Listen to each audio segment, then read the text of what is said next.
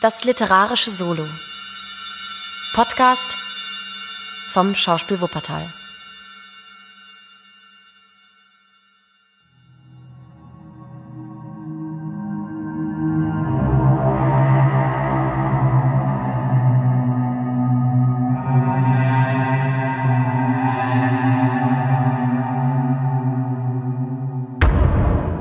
Der Sandmann von E.T.A. Hoffmann.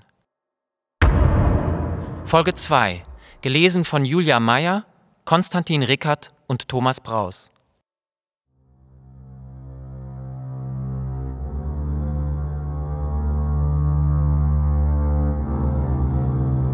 Wahr ist es, dass du recht lange mir nicht geschrieben hast. Aber dennoch glaube ich, dass du mich in Sinn und Gedanken trägst. Denn meiner gedachtest du wohl recht lebhaft, als du deinen letzten Brief an Bruder Lothar absenden wolltest und die Aufschrift, statt an ihn, an mich richtetest. Freudig erbrach ich den Brief und wurde den Irrtum erst bei den Worten inne, ach, mein herzlieber Lothar. Nun hätte ich nicht weiterlesen, sondern den Brief dem Bruder geben sollen, aber hast du mir auch sonst manchmal in kindischer Neckerei vorgeworfen, ich hätte solch ruhiges, weiblich besonnenes Gemüt, dass ich wie jene Frau drohe das Haus den Einsturz noch vor schneller Flucht ganz geschwinde einen falschen Kniff in der Fenstergardine glatt streichen würde, so darf ich doch wohl kaum versichern, dass deines Briefes Anfang mich tief erschütterte. Ich konnte kaum atmen. Es flimmerte mir vor Augen. Ach, mein herzgeliebter Nathanael, was konnte so Entsetzliches in dein Leben getreten sein? Trennung von dir, dich niemals wiedersehen, der Gedanke durchfuhr meine Brust wie ein glühender Dolchstich. Ich las und las. Deine Schilderung des widerwärtigen Coppelius ist grässlich. Erst jetzt vernahm ich, wie dein guter alter Vater solch entsetzlichen, gewaltsamen Todes starb. Bruder Lothar, dem ich sein Eigentum zustellte, suchte mich zu beruhigen, aber es gelang ihm schlecht. Der fatale Wetterglashändler Giuseppe Coppola verfolgte mich auf Schritt und Tritt und beinahe schäme ich mich, es zu gestehen, dass er selbst meinen gesunden, sonst so ruhigen Schlaf in allerlei wunderlichen Traumgebilden zerstören konnte. Doch bald, schon den andern Tag, hatte sich alles anders in mir gestaltet. Sei mir nur nicht böse, mein innig Geliebter, wenn Lothar dir etwas sagen möchte, dass ich trotz deiner seltsamen Ahnung, Coppelius werde dir etwas Böses antun, ganz heitern, unbefangenen Sinnes bin, wie immer. Gerade heraus will ich es dir nur gestehen, dass, wie ich meine, alles Entsetzliche und Schreckliche, wovon du sprichst, nur in deinem Innern vorging, die wahre, wirkliche Außenwelt aber daran wohl wenig teil hatte. Widerwärtig genug mag der alte Coppelius gewesen sein, aber dass er Kinder hasste, das brachte in euch Kindern wahren Abscheu gegen ihn hervor.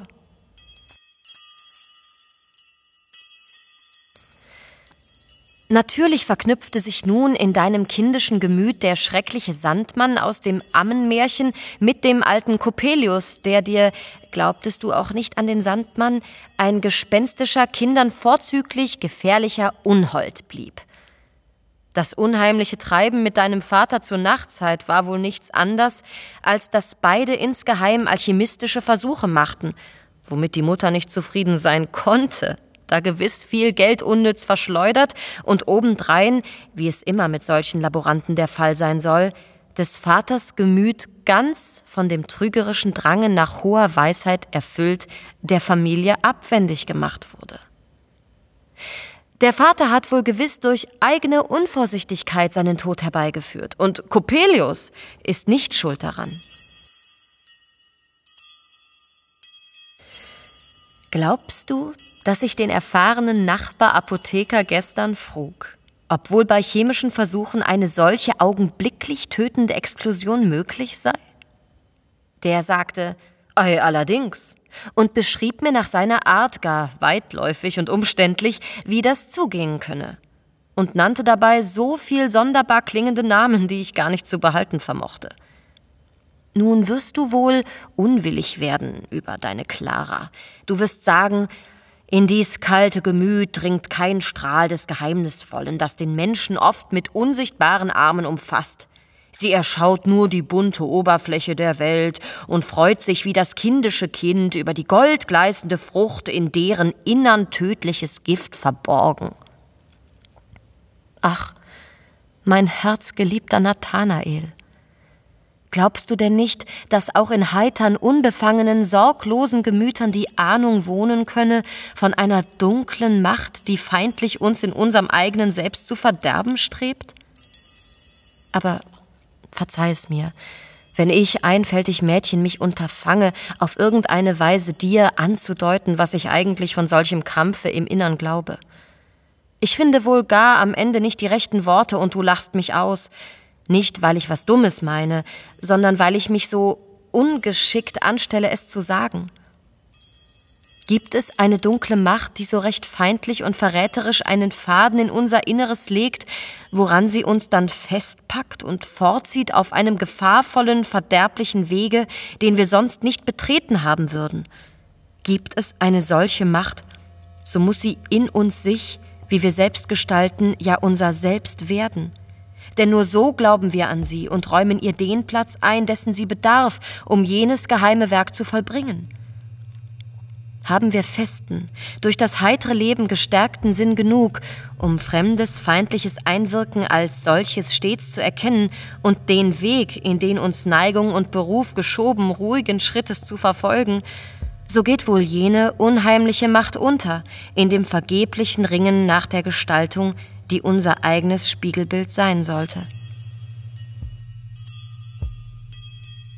Es ist auch gewiss, fügt Lothar hinzu, dass die dunkle psychische Macht haben wir uns durch uns selbst ihr hingegeben, oft fremde Gestalten, die die Außenwelt uns in den Weg wirft, in unser Inneres hineinzieht, so, dass wir selbst nur den Geist entzünden, der, wie wir in wunderlicher Täuschung glauben, aus jener Gestalt spricht.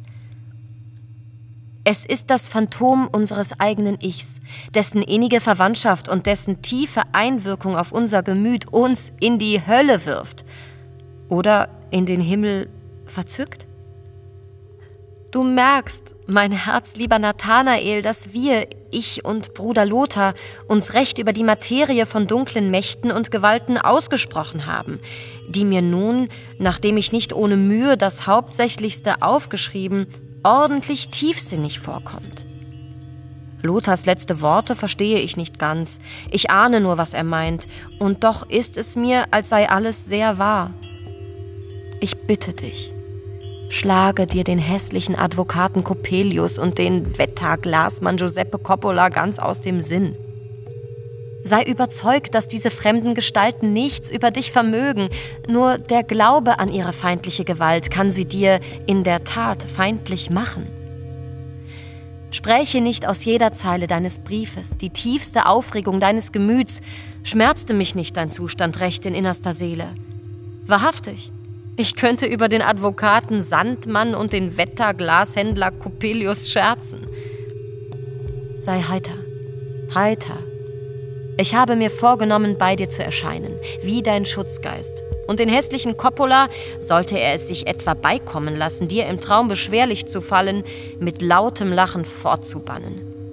Ganz und gar nicht fürchte ich mich vor ihm und vor seinen garstigen Fäusten. Er soll mir weder als Advokat eine Näscherei noch als Sandmann die Augen verderben. Ewig, mein Herz innigst geliebter Nathanael, etc., etc., etc.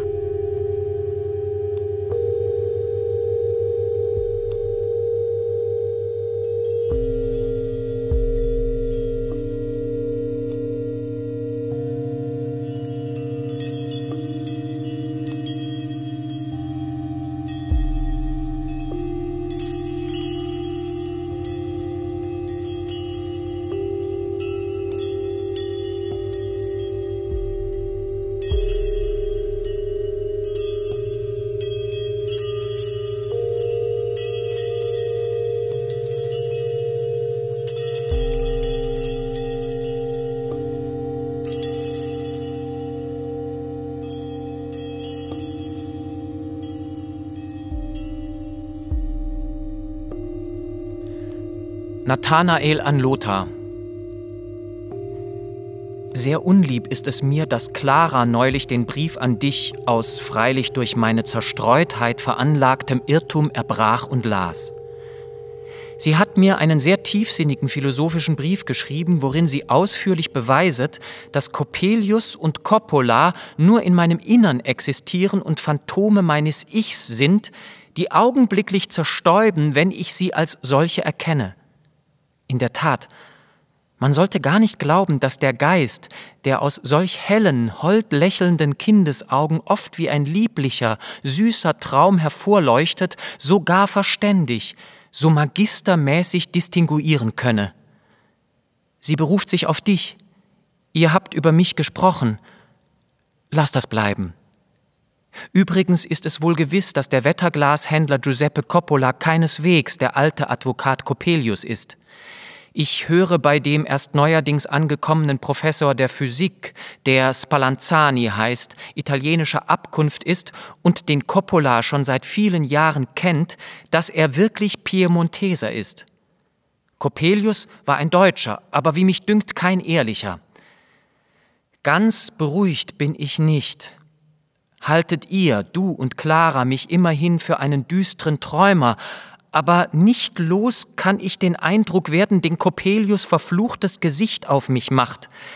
Ich bin froh, dass er fort ist aus der Stadt, wie mir Spallanzani sagt. Dieser Professor ist ein wunderlicher Kauz. Neulich steige ich die Treppe herauf und nehme wahr, dass die sonst einer Glastüre dicht vorgezogene Gardine zur Seite einen kleinen Spalt lässt. Selbst weiß ich nicht, wie ich dazu kam, neugierig durchzublicken. Ein hohes, sehr schlank, im reinsten Ebenmaß gewachsenes, herrlich gekleidetes Frauenzimmer saß im Zimmer vor einem kleinen Tisch, auf den sie beide Ärme, die Hände zusammengefaltet, gelegt hatte. Sie saß der Türe gegenüber so, dass ich ihr engelsschönes Gesicht ganz erblicke. Sie schien mich nicht zu bemerken und überhaupt hatten ihre Augen etwas Starres, beinahe möchte ich sagen, keine Sehkraft. Es war mir so, als schliefe sie mit offenen Augen. Mir wurde ganz unheimlich und deshalb schlich ich leise fort ins Auditorium, das daneben gelegen. Nachher erfuhr ich, dass die Gestalt, die ich gesehen, Spallanzanis Tochter Olympia war, die er sonderbarer und schlechterweise einsperrt, so, dass durchaus kein Mensch in ihre Nähe kommen darf. Am Ende hat es eine Bewandtnis mit ihr. Sie ist vielleicht blödsinnig oder sonst. Weshalb schreibe ich dir das alles? Besser und ausführlicher hätte ich dir das mündlich erzählen können. Wisse nämlich, dass ich über 14 Tage bei euch bin. Ich muss mein süßes, liebes Engelsbild, meine Clara wiedersehen. Weggehaucht wird dann die Verstimmung sein, die sich, ich muss das gestehen, nach dem fatalen, verständigen Briefe meiner bemeistern wollte. Deshalb schreibe ich auch heute nicht an Sie. Tausend Grüße, etc., etc., etc.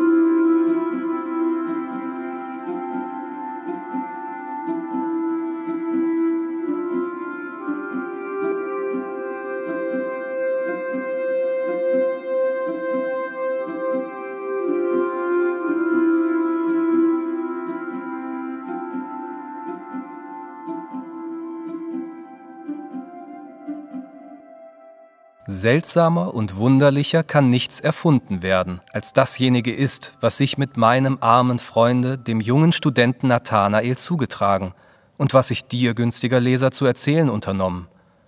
Damit klarer werde, was gleich anfangs zu wissen nötig, ist jenen Briefen noch hinzuzufügen, dass bald darauf, als Nathanaels Vater gestorben, Clara und Lothar, Kinder eines weitläufigen Verwandten, der ebenfalls gestorben und sie verwaist nachgelassen, von Nathanaels Mutter ins Haus genommen wurden. Clara und Nathanael fassten eine heftige Zuneigung zueinander, wogegen kein Mensch auf Erden etwas einzuwenden hatte. Sie waren daher Verlobte, als Nathanael den Ort verließ, um seine Studien in G fortzusetzen. Da ist er nun in seinem letzten Brief und hört Kollegia bei dem berühmten Professor Physikes. Spallanzani.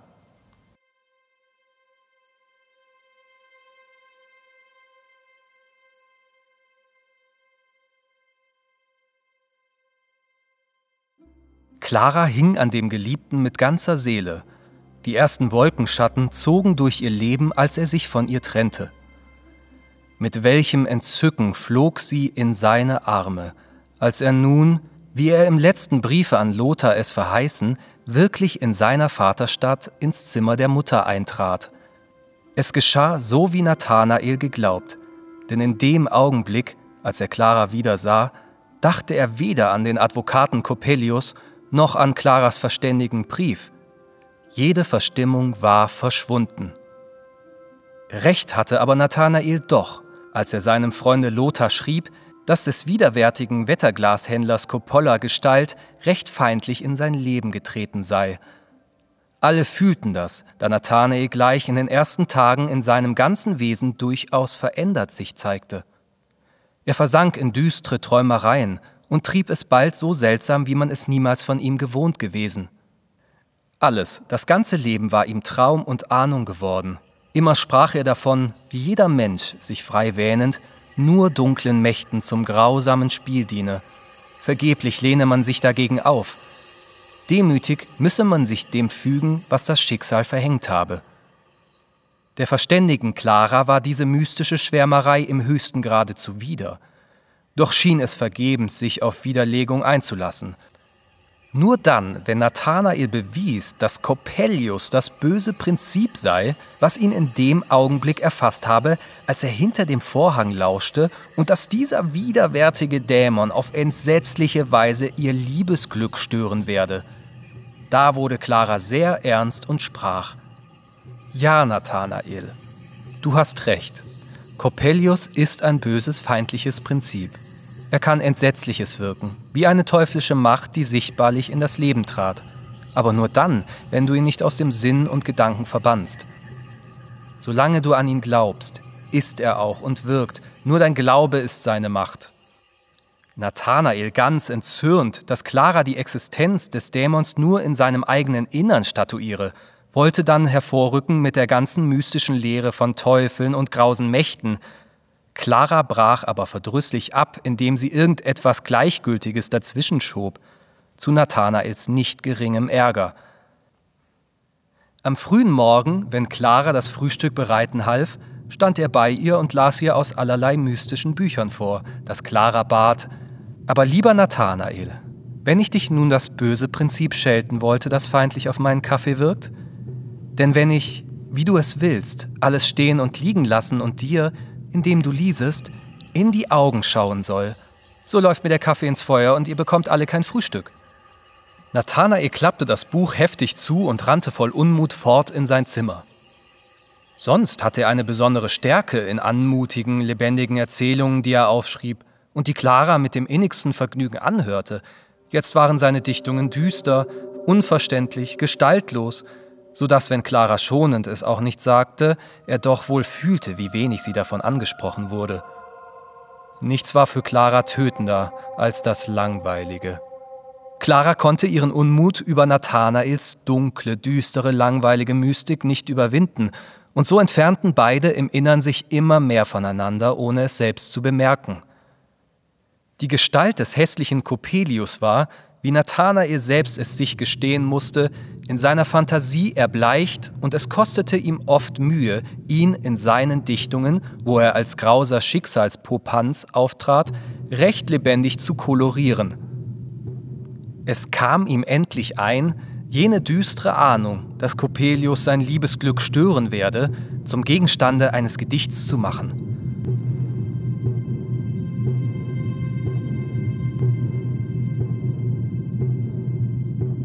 Er stellte sich und Clara dar, in treuer Liebe verbunden. Aber dann und wann war es, als griffe eine schwarze Faust in ihr Leben und risse irgendeine Freude heraus, die ihnen aufgegangen. Endlich, als sie schon am Traualtar stehen, erscheint der entsetzliche Coppelius und berührt Claras holde Augen. Die springen in Nathanaels Brust wie blutige Funken, sengend und brennend. Coppelius fasst ihn und wirft ihn in einen flammenden Feuerkreis, der sich dreht mit der Schnelligkeit des Sturmes und ihn sausend und brausend fortreißt. Es ist ein Tosen, als wenn der Orkan grimmig hineinpeitscht in die schäumenden Meereswellen, die sich wie schwarze, weißhäuptige Riesen emporbäumen in wütendem Kampfe. Aber durch dies wilde Tosen hört er Claras Stimme. Kannst du mich denn nicht erschauen? Coppelius hat dich getäuscht. Das waren ja nicht meine Augen, die so in deiner Brust brannten. Das waren ja glühende Tropfen deines eigenen Herzbluts. Ich habe ja meine Augen. Sieh mich doch nur an.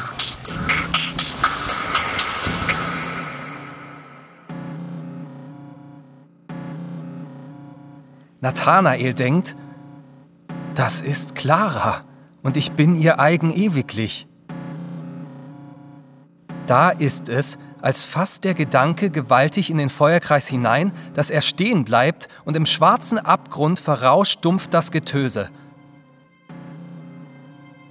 Nathanael blickt in Claras Augen. Aber es ist der Tod, der mit Claras Augen ihn freundlich anschaut.